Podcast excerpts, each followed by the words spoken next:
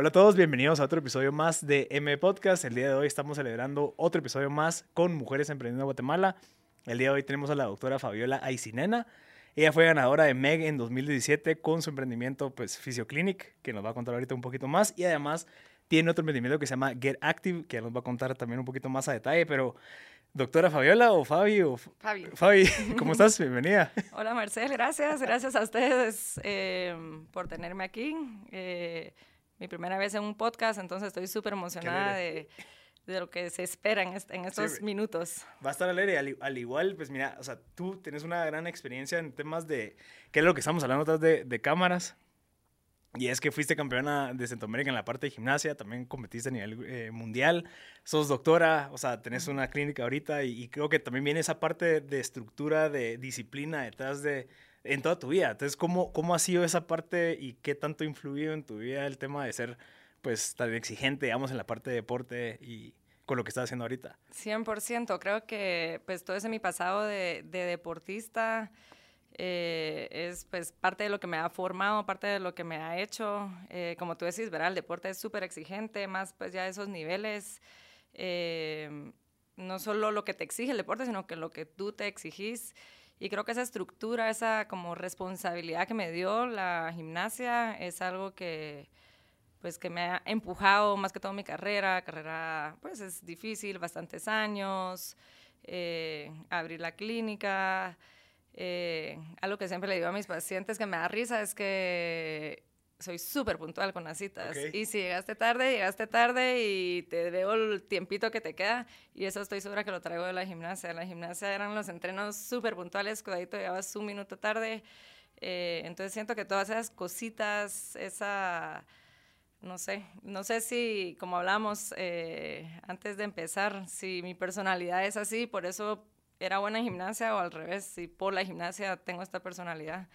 Eh, pero 100% creo que la, la, gimnasia me ha formado a, a, a, poder ser cabal, esa persona responsable, no solo en la U, sino que ahora pues con el negocio. Sí, y, y, y te puedo poner un ejemplo y te lo pongo en mi caso personal. Uh -huh. A mí siempre me gustó la natación uh -huh. y siento que a mí nunca me exigieron esa disciplina de, de a pesar de que a mí me gustara la, la natación, uh -huh. de ser disciplinado en la natación. Y pues tal vez yo nunca fui tan disciplinado en la universidad y como que mi, mi, tal vez mi estilo es un poquito más creativo, pero sí creo que puede influir bastante en el desarrollo de la gente si te, tuviste esa disciplina en 100%. deporte. 100%. Yo, yo creo que hace caso no darte, en la gimnasia me puede haber dado por vencida mil veces. Y siento que en la carrera también hubo una etapa ahí como que, ay, ¿para qué estudié esto? Mejor solo hubiera estudiado, no sé, fotografía o okay. algo, algo no tan largo. Eh, eh, yo no soy muy pilas en la creatividad, pero sí siento que esa, esa personalidad que atraía de como no darte por vencido, ajá, como no, es, es, duro, pero tú puedes. Uh -huh. eh, siempre como que ese mindset lo he traído desde, desde chiquita y pues ahorita aquí ya más grande y con la clínica siento que me ha ayudado. ¿Y tus papás son así? O sea, de... de... Mis papás 100% son los empujones. Ah, bueno. eh, mira, cuando uno es chiquito, eh, más que todo el deporte de alto rendimiento, que después te topas ahí con que tus amigos empiezan a parrandear Ajá. y que no sé qué, eh, y son ellos los que como que te, te guían en el, en el camino correcto. Mis papás siempre fueron así de, de empujarnos de una manera correcta, de guiarnos a, a, a no darnos por vencidas. Eh, igual con aún, la verdad que sí fueron exigentes en el sentido de siempre buenas notas, uh -huh. eh, y pues somos cuatro hermanas y todas profesionales, entonces creo que... ¿Y si, todas que, emprendedoras? ¿O no todas? Eh, no todas emprendedoras, pero todas profesionales y todas las cuatro trabajamos. Alto rendimiento, sí. Eh, sí, alto, rendi alto rendimiento las cuatro. Eh, pero, pero sí, siempre nos empujaron a siempre dar lo mejor de nosotros. Eh, sí fueron exigentes en ese, en ese sentido y se los agradezco porque si no yo creo que hubiera tirado la toalla sí. mucho antes. Y viendo para atrás, digamos, esos sacrificios, ¿sí crees que, o sea, ahorita ya tenés dos hijos, me contaste, uh -huh, uh -huh. ¿crees que, que, aplicarías lo mismo con ellos o crees que, o más, o cómo lo, lo ves? Honestamente, no creo que lo aplicaría. Eh, no sé si empujaría tanto, uy, no sé, es una pregunta muy difícil. Eh, Mira, empezando que les tienes que gustar, ¿verdad? Si ves que les gusta y pues tienen algún potencial, pues tal vez los puedes empujar cuando se están tirando a otro lado por cosas de rebeldía. Eh, la verdad que la gimnasia fue muy duro. Eh, eran ocho horas de entreno eh, todos, los días. Todos los días. Llegaba al colegio a las 10 de la mañana. Entonces, no sé, no sé, tuvieran que ser muy buenos, tal vez así que vean potencial de que se vuelvan famosos, casi que para empujarlos, no, siempre los empujaría. Sí. Pero no sé si seguiría el mismo path. Porque está interesante, ¿no, crees que es como un ciclo, como que hay un dicho que me encanta que lo dice Joe Rogan, que es otro de un podcast, y dice como que en, en los tiempos fáciles se crean nombres eh, eh, fáciles, o sea, como que gente que débil, digamos. Pero en los tiempos duros se crean hombres duros y al final como que es un ciclo porque el hombre duro crea espacios fáciles. Porque es como, como, no, ya pasé por esto, quiero darle lo mejor a ellos y después vuelve a caer como que en ese ciclo. Yo, en mi caso, mi esposa me lo dice, ella psicóloga y me dice, no, o sea, yo soy de que yo no, yo creo que mi hijo XYZ y yo quiero que no, vos no le puedes venir a decir eso ahorita, que ni siquiera ha nacido, ya estás pensando en eso. pero tal vez porque a mí me hizo falta esa disciplina y tal vez esa exigencia. Lo que eres ahora. Exacto. Sí. Porque yo veo el, beneficio de la gente que lo tiene, pero obviamente lo veo desde afuera. No sé la parte interna de alguien que. Mira, todo, yo ahora que tengo hijos, son chiquitos, tienen dos, y, dos, ocho meses y un año, o sea, son bebitos los dos. Eh, todo depende de la personalidad, ¿verdad?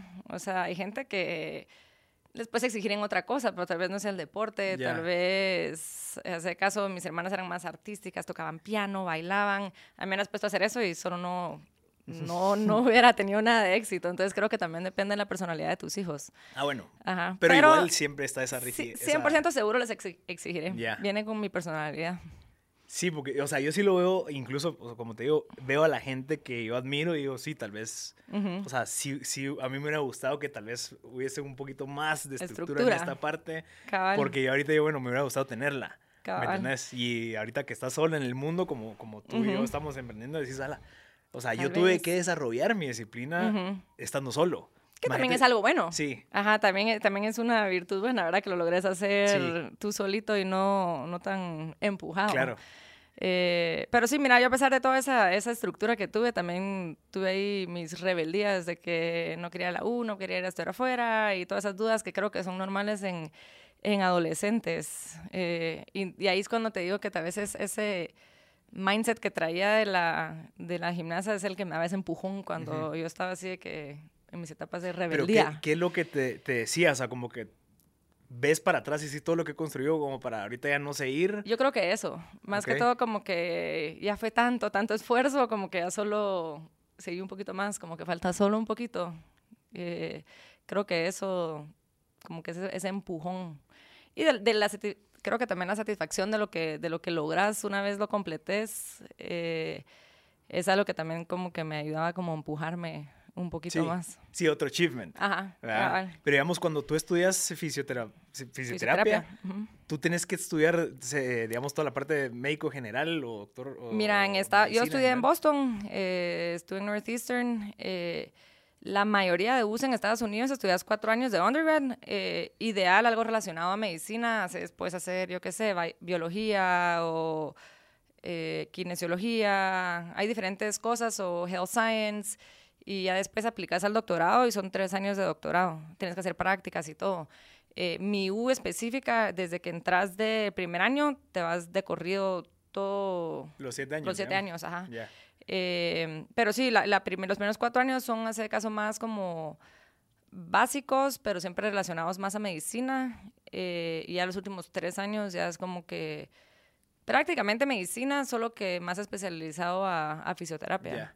O sea, te toca llevar cardio, farmacología, genética, todo, pero siempre más especializado a, terapia. Y, y, vos ahorita que ya estás, perdón, tú, tú que ya, estás, ya, estás ahorita como que en, en, esto de fisioterapia, volteas a ver y decís, o sea, yo, tú empezaste esto cuando tenías cuántos años, como ocho o seis. La gimnasia como a los seis. Va, a los seis. Y, nunca paraste hasta ahorita. Hasta ahorita. Porque la gimnasia te trajo a estudiar fisioterapia. 100%. ¿Y qué, qué, hubiera pasado? O sea, ¿qué creías que hubiera pasado si no hubieras estudiado gimnasia? ¿Hubieras estudiado algo similar? Mira, siempre me ha gustado la ciencia. Siempre he sido muy. O sea, a mí lo que me gustaba. Yo quería estudiar medicina, no sé si lo hubiera logrado hacer o si lo hubiera hecho. Em, y fue por una lesión cabal de la gimnasia que me tuve que ir a, a, chequear Y me dijeron, mira, te podemos operar, pero tal vez si probas terapia podemos evitar la operación. Y pues me encantó y vi que era, mm, que era todavía relacionado bastante con medicina, pero no, no tan tal vez sacrificado como es la medicina, porque como puedes ver, pues tengo hijos y todo. Y siempre mi meta también, yo tenía muy claro que quería ser mamá, que quería ser... Y también hay, hay, doctoras, o sea, medicina que lo hacen, eh, pero tal vez quería ese balance un poquito más, más, más fácil. Sí. Eh, te soy honesta, cuando empecé fisioterapia estaba equivocadísima con lo que pensé que era. Yo juré que, ay, solo deportistas, va a ser, para mí va a haber solo deportistas y nada que ver. Sorpresa, durante la carrera te toca ver de todo. Desde gente en el intensivo, gente con, o sea, mil y un cosas que no, son, que no son solo deporte. Qué interesante. Es que, ¿sabes qué es lo que pienso yo? O sea, a veces, y te voy a poner mi caso para ver si lo podemos como que relacionar entre los dos, pero yo cuando comencé el podcast, desde que comencé el podcast empecé como que a caminar y como que todo lo que ha pasado desde hace cuatro años ahorita fue porque comencé esto, pero tal vez a veces uno se pone a pensar, ¿y que yo quería esto que estoy viviendo ahorita? Porque comencé con esta edición hace cuatro años, digamos. Entonces, como que a veces, siento, a veces nos, como que nos empujan y como que caminas y la nada paras en un lugar en donde tal vez, obviamente, eh, o sea, de, suerte estamos, o sea, o estoy en un lugar donde sí quiero estar, pero a veces digo, ¿qué hubiera pasado si no hubiera tomado esa decisión? ¿Dónde estaría ahorita? ¿Qué estaría haciendo? Y a veces, tal vez hay gente o personalidades como las mías que tal vez necesitamos ese empujón como para que te formalices y llegues a un punto donde decir, bueno, hay un dicho de Seth Godin que dice que es, más, es mejor abrir un solo hoyo que abrir un montón de hoyos. Porque o sea, es más profundo, ah, investigas y te vuelves mejor y mejor y mejor y, y, y, como que te diferencias, pero no sé si, si, si, entendés a lo que voy. Sí, sí, 100%. Mira, yo, bueno, aquí veo bastantes deportistas, pero sí, hace caso cuando vine, eh, estaba all over the place. Eh, hay fisioterapia en Guatemala, no había ninguna doctora todavía cuando vine hace siete años y bueno, me tiré al agua, dije voy a abrir la clínica sola. Eh, tuve la oportunidad de que sí me quedé trabajando en, en, Boston después de graduarme, entonces por lo menos sí venía con, con experiencia. Eh, pero sí, al principio dije, bueno, no hay terapia, yo voy a hacer de todo. Voy a hacer neuro, voy a hacer ortopedia, voy a hacer deportes, voy a hacer y poco a poco me di cuenta, sí, sí veo neuro, pero, pero hace caso mínimo. Y como que mi clínica cabal se fue volviendo ese, ese hoyo que decís tú de lo que verdaderamente sé, ¿verdad? Que es más ortopedia y deportes. Pero eh, probaste hacer neuro en un momento. Hago, hago, o sea, si alguien verdaderamente no tiene a dónde ir y todo, yo sé hacerlo. Eh, o hace caso pediatría, me pasa con niños que si me pones un niño, lo trato. No, no, no le voy a cerrar las puertas, pero no, mi clínica no está hecha para niños. Entonces, como que no, tal vez no sería el mejor, el mejor, el lugar para que vayan. Y me ha tocado decirle a esa gente como que, mira, con gusto te lo puedo ver, pero no es mi expertise. Eh, entonces, cabal, formar ese hoyo que en vez de oídos y estar ahí medio haciéndole, siento que sí. Y tal vez en estos siete años que llevo con la clínica lo he ido cada vez abriendo más ese hoyo. O sea, ya te fuiste especializando y, algo que tú decías eh, antes de, de conversar, eso no deberíamos de hacerlo, o sea, deberían de empezar a grabar solo. Eh, pero que tú te agregas más, valor a ti, porque estábamos hablando de la parte del negocio como tal y me dijiste, mira, yo tal vez la parte de administración de negocio y todo eso, tal vez lo puedo delegar, pero tú te enfocas mucho en agregarte valor a ti mismo como para que el producto sea lo mejor posible. 100%. Eh, que es, es cuando la gente me dice como, Kai, ¿cómo emprendes? ¿Y cómo, y tu negocio? Y háblame de la parte de cabal de business y, me cuesta un montón porque yo la manera que crezco, bueno, el negocio ha ido creciendo, pero la manera que yo crezco es ir a cursos, leer artículos, ir a conferencias, cómo, cómo me hago yo mejor para ser mejor terapista, eh, estar informada, mantenerte al día, eh, no tanto como te estaba contando antes, ¿verdad? Las redes y eso, que sé que es súper importante hoy en día, eh, mi cabeza lo, lo bloquea. Pues no es, no es que lo bloquee, pero para mí no es algo importante, tal vez en mi negocio. O dedicarle el, tiempo o dedicarle el tiempo, la energía, ajá, que, que, lo debería hacer. Eh, pero pero sí, la manera para mí de crecer no solo es crecer el negocio de, pues, de personas y así, sino crecer yo como, como terapista, que es al final la que doy el, el, servicio. Sí, porque, digamos, tú sos como la, el corazón de la operación, digamos. O sea, y mientras mejor esté el corazón, pues obviamente ves mejor va a estar el cuerpo. 100%. Mira, ahorita acabó con pandemia, que toda la gente tenía el lujo de trabajar en casa y que estaban, bueno, no todos, pero muchos negocios que hay en casa y todo eso yo no funciono si yo no estoy, o sea, si yo no estoy ahí, si yo no estoy presencial, no funciona mi negocio. Eh, y cabal, ¿verdad? Mucha gente va a Fisioclinic porque me están buscando a mí, eh, van por, pues, por mi nombre o porque me conocen o porque algún doctor los refirió conmigo. Eh, entonces, em, sí, por eso que te digo que crecer para mí es crecer yo porque es a lo que la gente va a, a buscar o sea, hablando ya de ese tema, o sea, al final eso también es un arma de doble filo, que era lo que también lo hablábamos antes, que es cómo, cómo hacemos como para que, o cómo se hace para que tú como la marca y la persona que es la cara, digamos, de este negocio pueda delegar, si no el 80% y que tú te enfoques en tu hoyo. Y que el otro 80% esté funcionando y tal vez yo solo agrego valor en lo más importante. Creo que ese es un reto que todos los que vivimos en un negocio similar al que tú estás viviendo, pasamos. Sí, yo estoy segura que el podcast lo quieren contigo, ¿verdad? No con cualquier otra persona. Mira, a mí me ha costado delegar, creo que me tocó delegar, eh, no tuve opción. Eh, fue cuando me casé, eh, no quería cerrar la clínica, ni siquiera fue por porque, ay, me casé, ya no, ya no puedo, sino que porque mi luna de miel eran, eran tres semanas y no quería cerrar la clínica al 100%, entonces eso me empujó un poquito a contratar a alguien, pues la primera vez. Y me ha costado ir moldeando más que todos los pacientes. Eh, a veces siento que lastimosamente vivimos en una sociedad a veces muy cerrado, ¿verdad? Y les digo, ¿verdad? Ella lleva cuatro años conmigo, eh, está bajo, bajo mi ala, eh, hace, o sea, ella no se va a inventar nada, no les va a pasar nada. Yo siempre estoy atrás del, del, pues, del care que hacen las otras terapistas en la clínica. Y, ha ido funcionando bien. Ya la, la, gente va cediendo, ya la gente se va dando cuenta que, que, que se puede, que puede funcionar aunque, aunque yo no esté ahí. Eh, siempre los evalúo yo y como, como hablábamos antes, dependiendo también el caso, ¿verdad? Si es alguien con alguna lesión muy seria, pues los veo yo, a manera que van avanzando, ya se puede ir delegando un poquito más. Y son terapistas con licenciaturas súper capaces de ver a cualquier paciente también.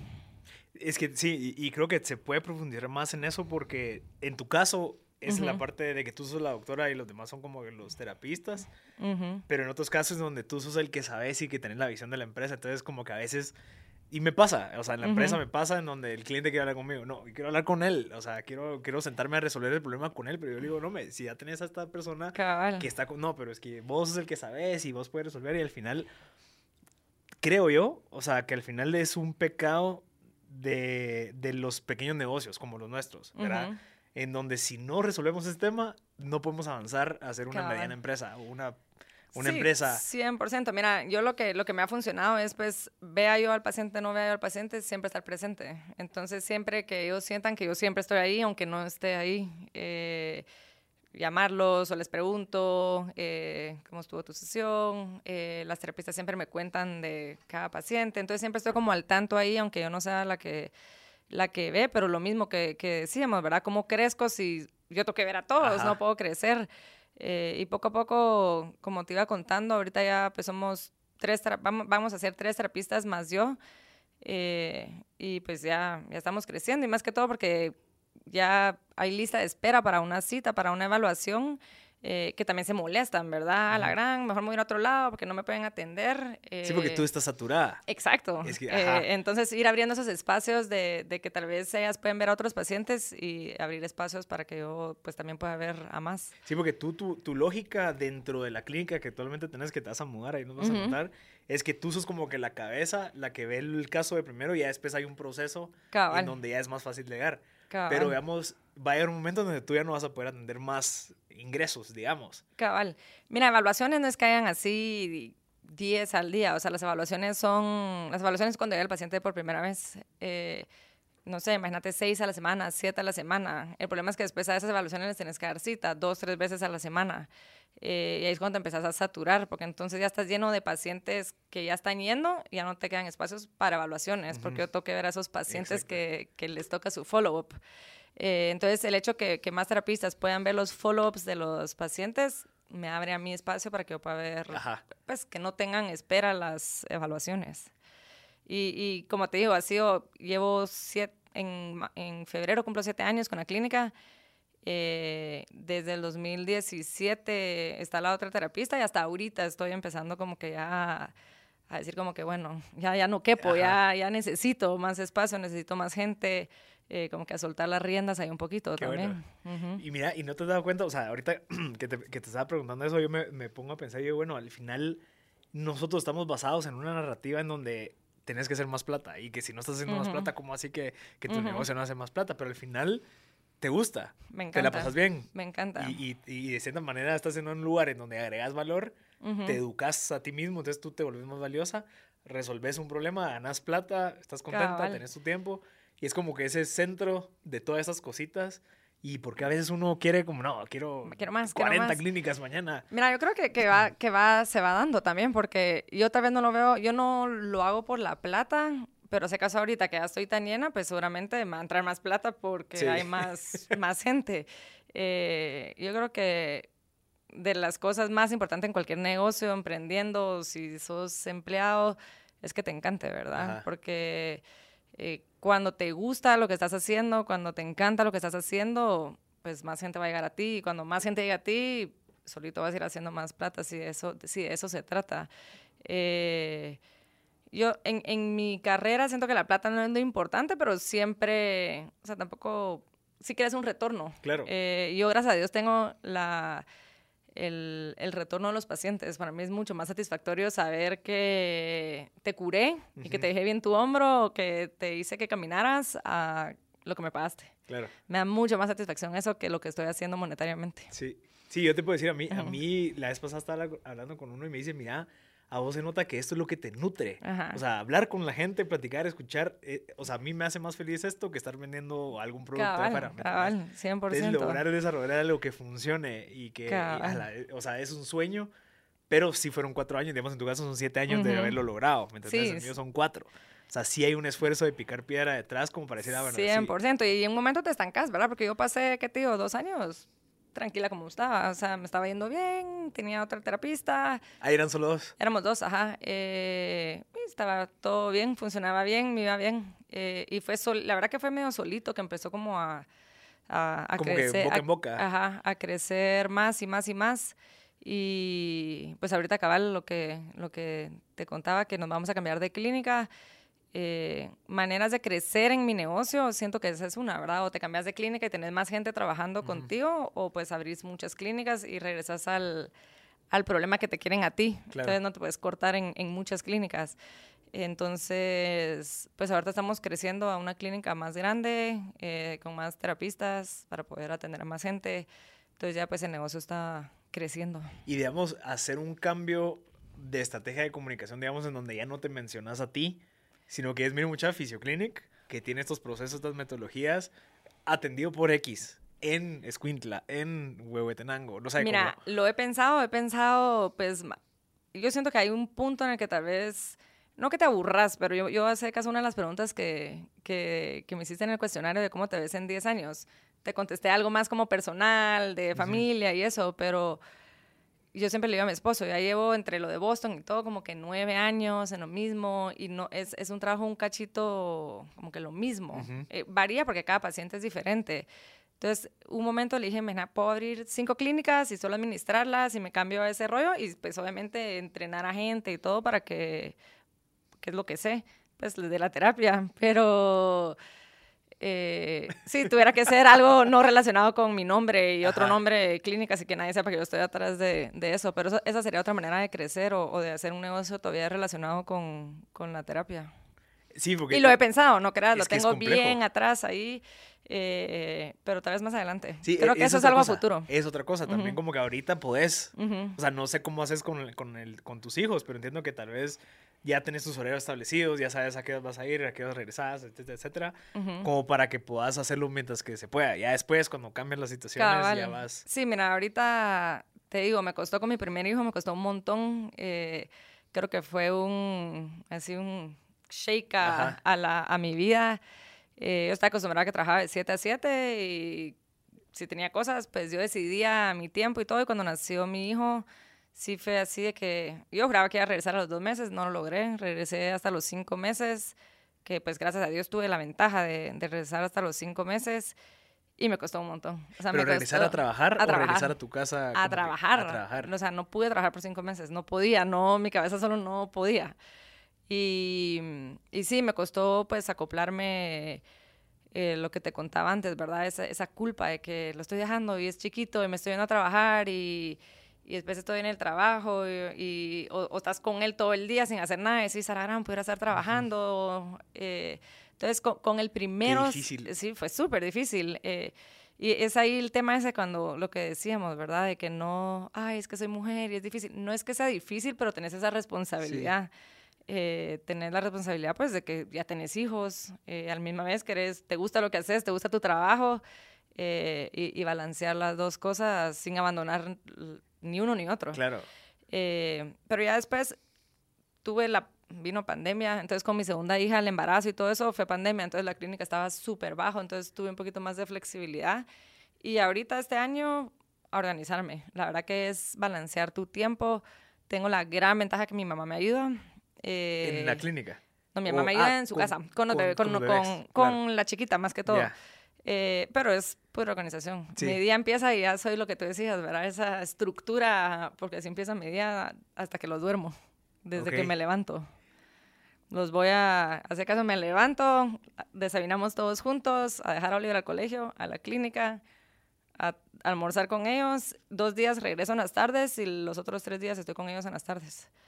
Entonces, pues cabal ese, ese balance. Y ahí es cuando viene, pues, necesitar tener ayuda también en la Claro. clínica para poder estar con ellos también ese tiempo. Sí, y también ahí ya sabes que en qué momentos puede estar, qué otras, o sea, ya te organizas. 100%. Pero siempre viene ese momento en el que me dicen, ¿le puedo meter un paciente aquí? Y yo así de que ya me prometí a mí misma que no iba a meter un paciente a Es un estas costo de horas. oportunidad Ajá. eh, o sea, Ujú, es un cliente Y al final nuevo. paro cediendo y al final es ahí cuando empiezo mis horarios empiezan a crecer y Ajá. crecer y crecer de, de que yo había dicho que no porque quería estar con mis hijos. Entonces cuesta, cuesta tener O esa... sea, te- estás peleando contra la empresa Ajá, de, de está- Fabiola peleo la mamá. contra de que no y sabes que como son pacientes no es- siento que sé que lo necesitan sabes Ya. como que alguien llama me estoy operado recién operado el hombro no tengo ni una otra hora más que la hora que iba a almorzar con mis hijos es como va pues métalo Ajá. y después de repente ahora ya no tengo ni un almuerzo con ellos ya están todos llenos de pacientes porque se empieza en mi cabeza empieza como ah bueno no pasó nada entonces, sí me cuesta como que ponerme esos límites con el trabajo y me encanta estar con mis hijos también, también me... Sí, pero lo bueno es de que te gustan los disfruto. dos, pues, o sea, y al final es una decisión tuya, que es como que, va, yo 100%, decido estar aquí, pues, o 100%. sea, voy a trabajar por mi empresa, pero también... 100%. Y te digo, de las cosas que más me dio fue un podcast que, que escuché eh, cuando empezaba a regresar, que decía, tú tomas la decisión de lo que estás haciendo. Si tú tomaste la decisión de ir a trabajar 10 horas, hacelo con ganas, porque esa fue tu decisión. Si tomaste la decisión de ser mamá todo el día, pues esa fue tu decisión. Como que no hagas ninguna de las dos cosas con culpa, porque Sí, no vas no a hacer ni uno, ajá, no vas a hacer circunstancia. ni una de las dos cosas bien. Entonces ahí fue cuando digo, bueno, cuando estoy en el trabajo, estoy en el trabajo, y cuando estoy con ellos, trato de estar con ellos siempre pendiente de, del trabajo. Y digamos, no sé, tal vez tu esposo también te ayuda, pues, pero ¿cómo, cómo haces? O sea, yo sí tengo pensado que tal vez el otro año vamos a probar tener hijos. Ujú. Bueno, es el 2022, porque no sé cuándo sale este Ajá. episodio, pero el 2022 ya queremos empezar a probar. Pero una de las cosas que yo tengo como meta es poder Hacer eh, las dos. estar, estar con, con mi esposa y mi hijo o hija y a la vez tener mi negocio como que funcionando. O sea, esa sí es la visión, obviamente. Ajá. Pero ¿cómo, ¿cómo sé yo que no me va a pasar lo mismo que ti? Que no me, el cliente quiere hablar, mira, este nuevo yo proyecto. creo que te tenés que organizar y tenés que ser firme con tus, con tus decisiones. Eh, obviamente hay, hay momentos que pasan una que otra cosa o que una reunión de vez en nunca, pero sí tenés que ser, tenés que ser firme con lo que, con lo que decidas, ¿sabes? Como que mi esposo desayuna con nosotros, eh, los almuerzos son los que son más difíciles por las horas y tratamos de cenar todas las noches juntos. En el día él, él, pues no está con ellos y a veces sale temprano y, y más tiempo con ellos, pero pero yo creo que sí tenés que solo, o sea, proponerte ciertas horas, balancearte. Creo que depende más de uno que y uno lo logra, uno, uno lo puede hacer. Eh, uno cree que no, pero uno lo puede hacer. Sí, al final uno para quitando cosas que no son prioridades. Pues, tal vez yo te lo juro que pensé que no lo iba a lograr. Dije, yo solo no voy a poder dejar de trabajar, los voy a tener ahí abandonados. Eh, y no, ahí, ahí vamos, ahí vamos caminando. Y digamos ejercicio, amigos. Amigos, sí, ejercicio sí, no. Fiesta tampoco, o sea, pues em, salir a no, sí, somos bien parranderos con mi esposo. Eh, ahorita lo pasa que ya lo pensás dos veces porque al día siguiente te despiertan temprano. Ajá, te despiertan temprano, pero, pero no, eso sí, siempre, siempre hay tiempo para eso, siempre hay tiempo para, para amigos. Cuando, no sé si tus amigos ya tienen hijos, pero ya se vuelve las salidas con hijos también y te juntas los sábados a churrasco con, con hijos. Eh, ejercicio sí no lo he logrado. esa es una meta, pero no, no lo he logrado. Es que yo, creo que es eso, o sea, como que al final hay, un círculo que me encanta, que lo vi en un libro, que es el primer círculo sos tú, el, el círculo que lo rodea son tus relaciones y el tercer círculo es el trabajo. O sea, si vos no estás bien, tus relaciones no van a estar bien y mucho menos vas a el trabajo. Entonces, como que, ¿cómo haces? Y tal vez tú me dices, ¿cómo te cuidas a ti misma antes de todo lo demás? ¿Verdad? ¿Cómo lo haces tú? O sea, digamos, entiendo tu trabajo y al final eso te, te nutre a ti, pero también tus espacios solas, tus espacios en donde, no sé, meditas, eh, lees, consumís, etcétera, etcétera, como para... Mira, me cuesta mucho. No sé si es porque mis hijos están tan chiquitos ahorita, pero sí me cuesta mucho espacio para mí ahorita. Em, yo funciono si duermo. La verdad que para mí la dormida es súper importante. ¿Ocho horas? Ocho o nueve horas necesito. Pero es eh, por, por, por, tus conocimientos de medicina que no, sabes. No, no, porque soy de mal humor si no, si no, si no duermo eso. Eh, entonces yo creo que eso es lo que necesito, que me dejen dormir eh, y aún así no dormís con hijos. Es, es, son cuentos de que, de que lo logras. Te tienes que dormir a las nueve y despertarte a las, no sé, a las Pero me duermo a las nueve. Yo a las nueve ya estoy metida en la cama dormida. y a las 5 de la mañana te levantas. Eh, entre 5 y 6. Que se despiertan los... Que se despiertan ellos y ya empiezas todo el día. Eh, hubo una época que se había logrado empezar ir al gimnasio a las 6 porque mi hijo se levantaba a las 7, pero desde que se empezaron a levantar más temprano ya fue... Y regreso del trabajo y es o estoy cansada o quiero estar con ellos. Entonces, ahí sí me da más culpa, como decir, me voy a tomar una hora para ir a hacer ejercicio en vez de estar con ellos cuando ya los abandoné todo el día por el trabajo. Eh, pero sí cuando hacen su siesta es momento para mí, me encanta. Y cuando se duermen, te digo que las cosas que más me como que quitan la mente de todo es ver tele, me encanta ver tele, me encanta... Series. Series, todo tipo de series, eh, es cuando como que me despejo, no, no te pienso. Ajá. Y, y, qué tipo de series? De todo. Mientras, mientras más intensas, más me gustan. Grey's Anatomy. no, eh, sí, es de todita. Sí, la sigo viendo como sí son 18, que va a 17. eh, pero sí, de todas me gustan. Sí. Em, y, y, con el esposo, pues el balance también, de repente unas escapaditas solos, que es lo que te, te da esa energía otra vez también. Sí, no, y, ¿sabes por qué te pregunto eso? Porque yo, yo me acabo de casar hace un año, cabal. Felicidades. Y, gracias. Y, y como que dentro de ese proceso yo me tuve que desacostumbrar a mi manera de trabajar. Yo iba emprendiendo desde hace como tres años, desde que, o sea, el momento que me casé, yo era que me levantaba a las seis y a las siete seguía en la compu yo viendo qué más podía hacer, ¿me entendés? Y durante esa transición fue como que yo mismo me cuenta, ni siquiera me lo dijo mi esposa, yo fui el que dije, esto que está pasando ahorita no va a volver a pasar. Nuestras primeras, o sea, ah, nuestro primer apartamento juntos, nuestra primera vida juntos, y yo trabajando y pensando en el negocio ocho horas, nueve horas al día, como que no, no, es, no, no, es como que, o sea, la vida también son otras cosas, ¿me entiendes? Sí, 100%. Eh, no sé, no sé ni qué decirte. Siento que, es, complejo. es, complejo. Es complejo el, la vida de, trabajador más familia más, eh, tiempo para es que uno. Es un negocio, o sea, digamos que es, más fácil decir, ah, voy a trabajar de 8 a 5 y ya me desconecto, sino que es cómodo para que esto funcione. Siempre estás pendiente. Siempre, siempre estás pendiente. Y con ese, con el otro ese negocio que, que te había mencionado de Get Active, me pasaba que en mis momentitos que yo podía descansar o algo, me ponía a hacer eso a eh, trabajar en el, proyecto. a trabajar en el proyecto, cabal, o grabar videos, porque eran, son... Así, contanos, contanos de Get Active. Get Active es un programa de, de embarazo y posparto de, de, ejercicios, más que todo, pues, para que te mantengas activo durante el embarazo. Eh, está dividido por trimestres, primer trimestre, segundo, tercero y posparto, y te incluyen 10 rutinas de ejercicios ya grabadas. Eh, que lo grabé embarazada. Ah. Eh, para dar el ejemplo. Ajá, para dar el ejemplo, porque no querés ahí a una flaquita Toda mamada. en, ajá, en el tercer trimestre, Claro. eh, cuando ya estás así panzón. Entonces, pues son rutinas que yo grabé durante todo mi embarazo y posparto. Y mi otra mm, socia eh, también estuvo embarazada, entonces también grabó rutinas y te incluyen pláticas de lactancia, de, de psicología, de nutricionista, dependiendo de dermatóloga, de pediatra, eh, y una plática nuestra, porque ya con tu segundo embarazo tal vez ya sabes más, pero con el primero a veces como que te embarazas, te dejas de hacer ejercicio porque no sabes, y el doctor solo te va a decir, Sota, cuidado, pero no, te, no te guían en, en ese sentido. Eh, entonces, eh, ahorita pues tenía los dos bebés y, o, o con Oliver y embarazada y me tocaba acabar grabar todo esto ahí cuando tenía tiempo. Y esa, la idea es que la persona no pierda la flexibilidad o no pierda como que el hábito. La idea es que ¿o te mantengas activo y que tengas un embarazo pues sano, Ok. eh, sin la necesidad pues de ir a un gimnasio ni nada. Son rutinas de 20, 25 minutos, las puedes hacer en tu casa, no necesitas mayor cosa. Eh, o mucha gente, ¿verdad? Es que yo no me quiero engordar muchísimo en el embarazo, pero ahora me da miedo ir a, yo no sé, al Ah, bueno, gimnasio, COVID, ajá. Más que todo. Eh, no, o que te da miedo hacer las rutinas que hacías antes, tal Ya. vez, o algo así. Entonces, estas pues son así bien guiadas. Y en el postparto, más que todo, para que puedas regresar a tu nivel de ejercicio previo.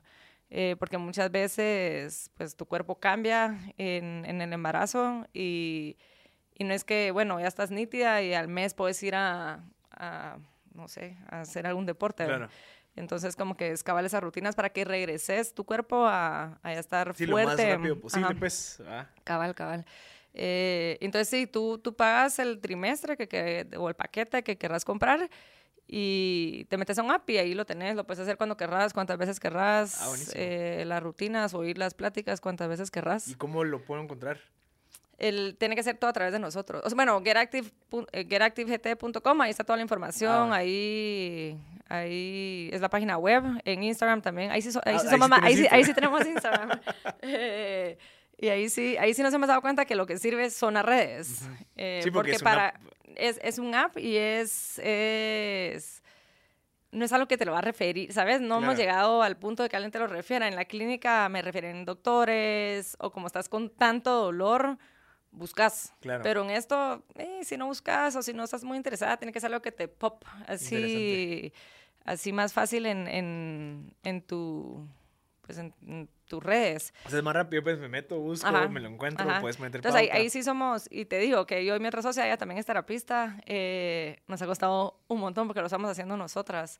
Eh, ya dentro de poco tenemos que delegar esa parte. Sí, Porque, como te digo, la creatividad no, no es mi fuerte. Entonces me pones a hacer una, un post o un story y ¿En lo que a alguien le toma dos minutos hacerlo, yo me tardo en Canva, sí. En Canva, sí. Me tardo tres años Yo haciéndolo para que subir todavía un lo post. hacen en PowerPoint. Ay, no puede ser. Que, que hacen sus No, artes. yo, ahí, yo por lo ¿cómo menos así? ya pongo en Canva. Sí, ya, no, ya lo logro. no me voy a creer.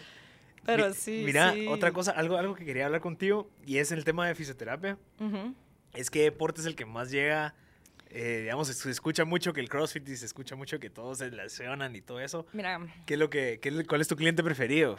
mira, CrossFit, te, te soy honesta, casi no veo, porque ¿De son muy orgullosos. Ah, ok. Ellos no, ellos no se lesionan. Eh, no veo muy poco CrossFit. Eh, lo que más veo, no sé si fue por moda o porque de verdad lo que la gente más hace son corredores. Y Mm. ahora estoy viendo mucho bici. ok. Eh, Pero por accidentes o por... Por accidentes. Corredores sí son por, pues, corredores tenés desde la gente que empieza de la nada y gente pues ya más pro. La gente que empieza de la nada generalmente empieza en un programa de alguien o un coach o algo, o empiezan muy rápido o, o algo y cabal paran lesionados de algo. Eh, Pero es porque empieza muy rápido, ¿crees tú? O sea, como que Mira, solo quiero correr una 21K. con corredores es, es, es una mezcla. O sea, la gente cree que correr es fácil y no es tan fácil. Necesitas ciertas cosas para poder aguantar una media, por ejemplo. Y hay gente que de verdad corren re mal y solo no se lesionan. Eh, pero hay gente que, Ya que el cuerpo que tu cuerpo está más prone, ajá, Ajá. está más eh, predispuesto a, a lesiones. Eh, que son las que fueron llegando a la clínica. O como que nunca en su vida han corrido y se tiraron 10 kilómetros Ajá. de un solo, lesión segura. Eh, la primera vez tal vez no, pero cuando ya haces eso repetitivamente es cuando seguramente ¿Y se cuán- lesionan. ¿Cuándo es cuando ya es una lesión que tengo que con, una, con un... Cuando no se te quita. Ya, o sea, porque hay unas que te cuando- aguantan dos sí, días ese y caso corriste, te dolió la rodilla, pero la siguiente vez que corriste ya no te dolió. Eh, Seguramente no tenés nada. Pero si corriste y después corriste te dolió más, a la siguiente corrida te dolió más, ya. Es algo que... Y la mayoría de corredores lo hacen porque tienen cabal, una media, una entera. Entonces, si tienen una meta bien fija, entonces no quieren que nada les pare ese entreno. ¿Y qué hacían ellos antes de hace siete años? O sea, tú dijiste que fuiste una de las primeras, No, como te digo, terapia hay, siempre ha habido, pero fisioterapia. gente... No sé. Hay otras terapias, Ah, no bueno. sé. O sea, Sí existía, digamos, el servicio sí, de y ahora no te imaginas, hay, uff, ahora te metes y hay miles de clínicas, no miles, pero hay muchísimas clínicas de fisioterapia, hay muchísima fisioterapia a domicilio también. eh, o sea, sí es un campo que ha crecido un montón en Guatemala. Y hay de todo, ¿verdad? Hay gente que es masajista, que dice que es fisioterapista, hay personal trainers que dicen que son fisioterapistas, como en cualquier negocio, ¿verdad? Pero entonces si hay un, digamos, yo me puedo meter a sacar un curso de seis meses para yo decir que soy fisioterapeuta, digamos. o sea, Puedes, pudieras, Pero no sí. soy doctor. No, no soy doctora. ajá, Bueno, no, fisioterapia en Guatemala sí es licenciatura. O sea, es Ok. una carrera, no puedes solo tomar un curso. Ya. O sea, que pudieras decirlo Ajá. con un Ah, curso, bueno, sí. puedes decirlo, ajá.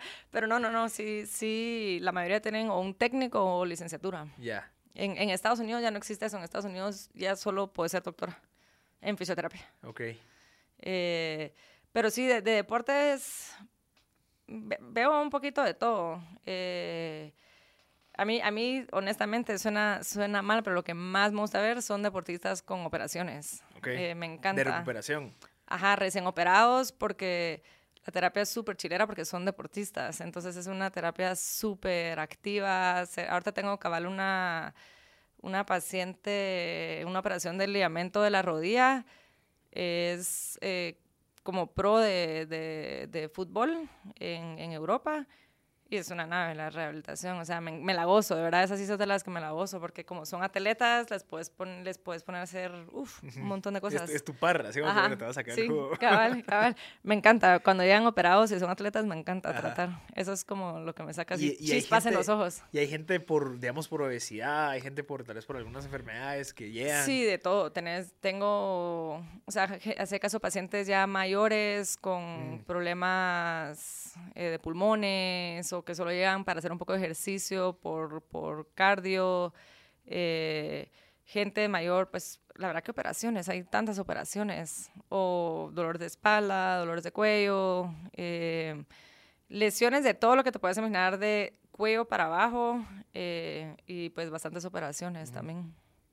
Interesante. Sí, pero para que veas, CrossFit sí no es de los que más Qué veo. inter- Yo, yo Ujú. pensaba que sí, o sea, como es que... He visto, es 100%, en donde he todo visto. el mundo se lastima. Pero les decís a un crossfitero que ya no... Que pares de que pare, ajá, o que no tiene fuerza Ajá. y le- los, los ofendes. Ajá. Porque muchos llegan, yo hago CrossFit y, le- y cuando los evalúas no tienen nada de fuerza, no sé Ajá. cómo levantan esas pesas y se ofenden. Y entonces ya, ya no quieren, ya no quieren, ya no quieren llegar, prefieren seguir con su CrossFit.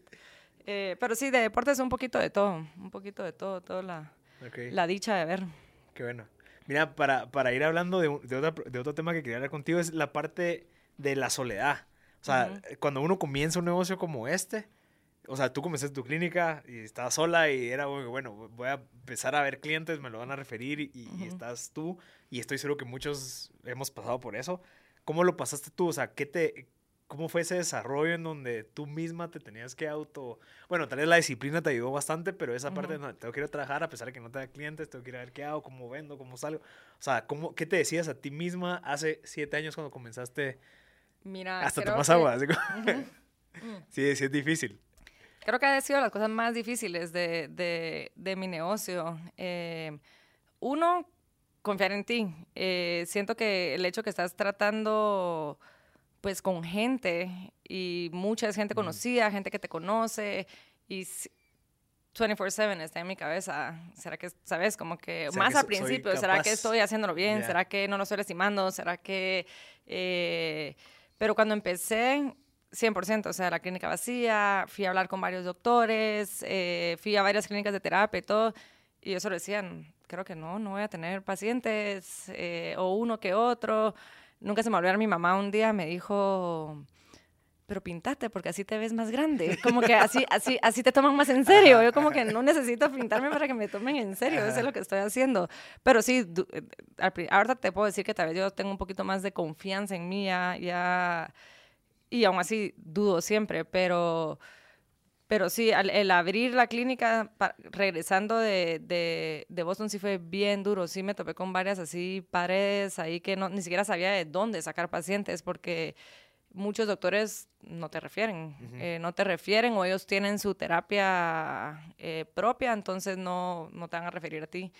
Eh, varios doctores se portaron súper, súper, así me abrieron las puertas, me empezaron a mandar así pacientes y después te digo que ha sido word of mouth, ha sido de, de, boca en boca, referidos de que, ah, yo fui ahí, la no sé quién me refirió y, y siempre les pregunto cómo, cómo paraste aquí o cómo, por qué viniste aquí, para, para ir viendo también ahí eh, por dónde. Y poco a poco también hace caso gente que se va a operar afuera, me fui comunicando con hospitales de afuera. Ah, bueno. Ajá. Eh, entonces, si alguien hace caso se va a algún lugar, yo les puedo hablar a los doctores de allá y ya ven a hacer su rehabilitación acá.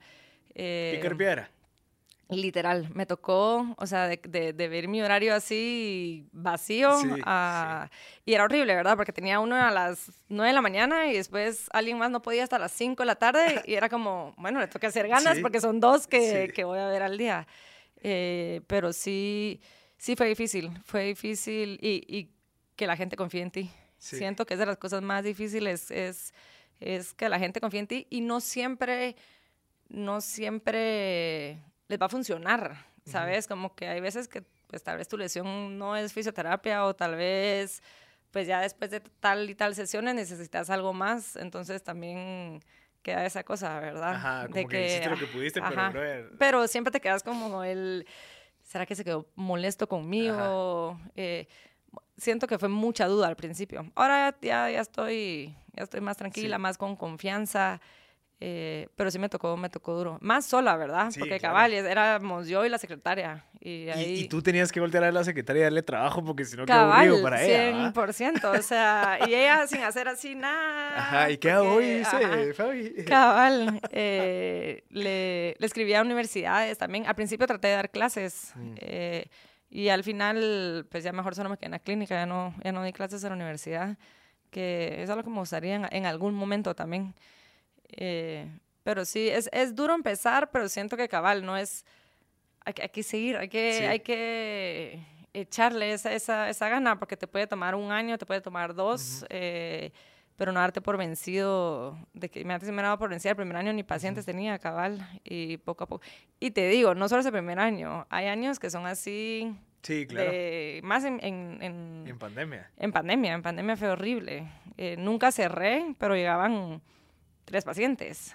Eh, me, y cuando por fin me empecé a llenar un poquito más, me dio mi COVID, entonces hace caso que se volvió a vaciar la clínica por como dos meses que nadie quería ir. Y hasta... Pero del COVID surgió Get Active. En, exacto. Y Get Active surgió no con lo embarazo, era rutinas de ejercicios para gente en casa, para gente mayor, para gente cero activa. Porque son... Tú también viste la oportunidad de, bueno, no puedo hacer esto, pero puedo hacer aquello. 100%, 100%. Y hubo, unos meses que teníamos bastante gente metida en Get Active, no el, no el de embarazo, el, el otro, el que era para, para solo para ejercicio. Eh, pero sí, este, este año la verdad que nos recuperamos bastante bien. Eh, creo que de los siete años ha sido mi mejor año. ¿De verdad? Eh, entonces estoy contenta de, pues, de que ya vamos a cerrar el año bien, bien cerrado. Pero, ¿y, ¿y cómo? O sea, yo creo que esos, esas memorias como las que mencionaste, que estabas tú con tu secretaria, o sea, son las que más como que cuidas porque dices, pucha, o sea, si yo no hubiera pasado esa etapa fea y tal vez si te hubiera dado por vencida, tal vez no estarías aquí siete años después, eh, ya hablando de esto como ya un negocio establecido, porque me pasó mi similar. Yo me acuerdo cuando agarré esta oficina yo estaba solo y tenía mi diseñadora. Y era como que yo no sabía qué hacer porque mis clientes, cada vez se me fue un gran cliente y la verdad es que fue un estrés de la grande ala. Pero lo primero que hice fue, bueno, ¿qué hago? O sea, me senté en la compu y empezaba a ver a quién le hablaba, a quién buscaba. Siempre. yo hasta, yo hasta fui a dejar flyers, así. Mi mamá, mi mamá dejaba flyers por todos lados, casi que en gimnasios, eh, a los doctores y todo. eh, ahí sí jalando, y ahí es donde digo que tal vez me hubieran servido las redes, pero no, pero no me fui por ese Pero lo- camino. lo lograste sin las redes. Lo logré sin las redes. eh, que, que de verdad es de las cosas que todo el mundo me molesta. Como me dicen, porfa, abrir redes, es que no puede ser. Ya en el mundo en el que vivimos Ajá. tienen, tenés que tener redes, pero, pero todavía, todavía no, no soy muy pro en eso. Eh, pero sí, yo creo que solo hay que, que seguir echándole ganas, no, no darte por vencido, ¿verdad? Y es cuando también entra lo monetario, porque obviamente no pasé, aparte que la inversión que hice de, de la clínica, porque sí hay va- varias máquinas, lo hice todo yo. Claro, o Eh, sea, tuviste que pedir créditos, ¿ok? eh, a mi papá. ah, bueno. Eh, le- le- Con intereses, así. a mi papá, pero se lo pagué todo, hasta el último centavo. Eh, y, y el primer año fue pagarle a mi papá todo lo que los, poco, los pocos pacientes que tenía era para irle pagando a mi papá Las eh, lo que él me había prestado para, para abrir la clínica. Y, y pues hasta después ya empecé a ver un poquito más de frutos, eh, un poquito más de, de sueldo.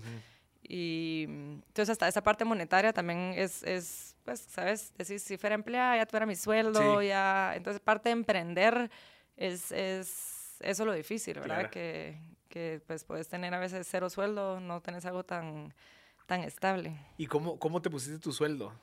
Ah, Para mí fue una de las cosas más difíciles de escoger. Pensado.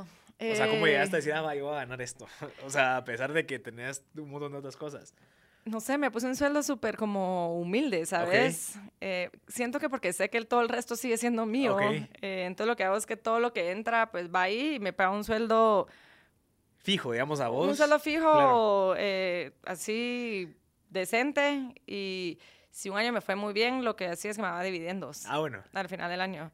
Eh, en vez de estar, ay, este mes me fue re bien, me voy a dar más sueldo. Me, Eso, puse, eso. me puse un sueldo fijo y ahí se queda. Pero tú sabías, o fue tu, tu instinto. no, mi instinto. Porque eso es uno de los Eh, errores que todos cometemos. O sea, eso me pasa Mira, a mí. no te voy a decir que no, hay veces que sí agarraba así y eran, eran regaños de mi esposo. Ahí sí entra, ahí sí entra el esposo a, a- a los regaños, eh, el financiero. Eh, eso no lo puedes estar haciendo. Yo, pero Ajá. sí es mío, ¿no? Pero no es tuyo, es de la empresa. Ajá. Eh, pero entonces ahí fue cuando ya, ya mejor me puse un sueldo base, no lo toco, pues no trato de no pasarme ese sueldo y pues si me fue bien, darme dividendos dos veces al año Sí. o una vez al año, eh, pues al final tu esfuerzo, ¿verdad? Sí, es- sí. Y al final en ese momento era yo sola, es mío. Sí, sí. Eh, pero mira, por, por haber hecho eso de, de- que mi esposo siempre me molesta, me dice, ¿dónde están tus ahorros? Eh, porque dice que no ahorro. Y le digo, ahí están en la clínica. Es, es todo lo Tus que entra a la clínica, ahí. es todo, es todo lo de la clínica. Y cabal, ahorita que pues voy a abrir la clínica nueva, ahí están todos sus Ya. ahorros que se van para toda esta inversión nueva. Claro. Entonces, tal vez no tengo mis ahorros personales porque me podría dar un sueldo más grande e ir Sí. ahorrando personalmente, pero en vez de hacer eso, lo dejo... ¿Te lo, la- lo reinvertís? lo- no, lo dejo ahí en la cuenta de la Ah, bueno. clínica, solo no lo toco. Ahí, ahí se queda. Eh, y pues ya se, se va haciendo un monto. Sí, no, a mí, a mí fue una de las cosas que más me costó. O sea, yo Ponerte cuando, sueldo. cuando comencé era como que, ah, ya me entró, ah, va, de esto yo quiero esto, ¿me entendés? Y lo primero que me recomendaron fue, mira, separa tu cuenta de banco personal con la del... Ah, clínico". 100%, si no vas yo- yo- agarrando yo, cuando yo te le daba la mía y deposito aquí una clave y de la nada vos decís, ah, bueno, tengo esta cantidad. Ajá. Y después fue, bueno, ¿cuánto yo, yo podría estar ganando afuera si yo trabajara? Y yo dije, ah, bueno, saqué como un promedio, va esto, esto dividido 20, dividido 8 horas, ya sé cuánto tengo que cobrar mi hora de Ajá. trabajo. Entonces ya me, te pones un sueldo tú, de Cabal. decir, ah, va, listo, si vas a trabajar 8 horas, X. Cabal. Porque lo que, lo que pasa si no lo haces es de que no, no tenés ese espacio de margen como para decir, bueno, puedo contratar a alguien más, puedo invertir en esto, puedo ahorrar esto para que en tres meses X y Sí, Z. lo, lo tenés que ver como que si sos un empleado. Eh, o sea, tú sos, quiera que no, un empleado más de la, de la empresa Sí. y pagarte como, em- pues, o sea, Sí. como un empleado y el resto es como cualquier otra empresa, eh, que pues para invertirlo, Sí. para, para cualquier otra cosa que necesite la empresa. Te soy honesta, de, de, gracias a eso, de que pues yo siempre dejaba ahí, en pandemia pues sobrevivimos eh, con esos colchones que yo, bueno. que yo dejaba que no me los fui agarrando para, para mi personal. No, a mí, para mí eso fue uno de los aprendizajes que me hubiera gustado que me lo hubieran dicho al principio. Ajá. Alguien se me hubiera acercado, pero lo fui aprendiendo en estas conversaciones. Digo, "Güey, pero ¿y qué? No, hombre, que vos tenés que apuntar no sé qué. Y yo, puchicas, yo apuntando mi cuaderno así, hablando con la gente. Pero, pero creo que es un buen consejo. O sea, si alguien va a empezar es saber cuánto, tú, cuánto quieres ganar Cabal. tú.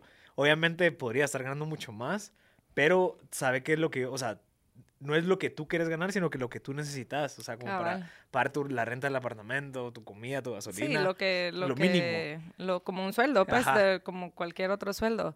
Eh, pero sí, todas esas cosas las vas aprendiendo. Igual yo, como yo te decía, yo, yo mi cabeza es más de ciencia y, y me enfoco más en lo que sé de terapia. Eh, yo cuando abrí la clínica no sabía ni pasar el POS. Ok. Nunca se me olvidó que llegó un paciente y le tenía que cobrar y no, no sabía ni cómo cómo Ajá. cobrarle al paciente. Entonces, hasta esas cosas tan sencillas cuando estás pues emprendiendo, igual la contabilidad y todo, eh, llevar récord de todo. Y eso que es, es una empresa que no es, ¿sabes? No es que... No es de productos de todos los días. Ajá, 40 cabal, no es, no, es, no es una facturación así Ajá. gigante, pero pues todas esas cositas chiquitas yo Sí. no tenía idea. Eh, entonces son cosas que vas aprendiendo también con, Claro. con el tiempo. Qué interesante. ¿Y te has educado de estos temas o solamente ciencia? O sea, ¿has leído algún libro de negocios que te haya servido como para levantar? No, No, solo hablar con tu esposo y mira qué hacemos. con mi esposo. Y, La pero a él le gusta el tema A él de le negocios. encanta. Ah, A él, le encanta. ¿Qué lee él, o qué? No sé qué lee. si te soy honesta, no sé qué lee. Eh, Twitter, no son mentiras. Eh, El búho. El, Ah, el búho, el el búho sí, búho, 100%. el El búho, búho, sí. todos tienen que leer el búho. sí, yo lo leo, Eh, yo lo toda- leo. Todas las mañanas, el hable- búho. Hablemos del búho porque es clave, es, es de tu hermana. El búho es un mailing diario. Yo no sé cómo hacen para sacar, bueno, no, o tres veces a la, a la No, semana. es diario. Diario. diario. de lunes a viernes. De lunes a viernes, en donde te resumen todas las, las noticias, de noticias. negocios, tendencias. Para mí me parece increíble. La verdad que es increíble. Yo, a pesar de que, de que, de que tengo mi negocio, soy cero de leer. O sea, me pones a leer un artículo de una operación y te lo leo, pero yo creo que nunca he leído un libro, ni en el colegio. Ok. Eh, no, no tengo ese hábito de lectura.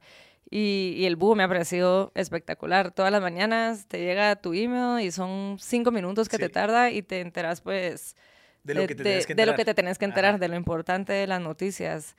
Eh, entonces, me- para alguien como yo, creo que soy su cliente perfecta. No, a mí me Eh, encanta. ujú. Yo leo el búho, hay otro que se llama Morning Brew, que también me encanta. Obviamente eso Ujú. ya más de Estados Unidos, pero el búho es Ujú. más guatemalteco. Pero es de tu hermana, hace un año Sí, comenzó. ¿ah? Hace, hace un año comenzó. eh, pues son noticias de, de Guate, internacionales, de todo tipo de, de noticias. Y ahí van emprendiendo. La verdad que Sí. emprendiendo muy bien. eh, las felicito a las dos. Y, y cabal, ¿verdad? Ellas, mientras más subscribers tengan, eh, mejor A para mí me la- parece excelente. Ese modelo de negocio me parece interesante. Y si no estoy mal, ya tienen esta, esta cosa de referir a la gente. O sea, Sí. que ya puedes empezar a invitar a tus Tú contactos. usas tu, o sea, cuando tú lees tu, tu noticia, tu email, te sale como que tu... un link, un como Ajá, refer- como, como, link. como un link, y entonces tú le mandas a, a la gente ese link, y mientras más, hace caso a veces hacen...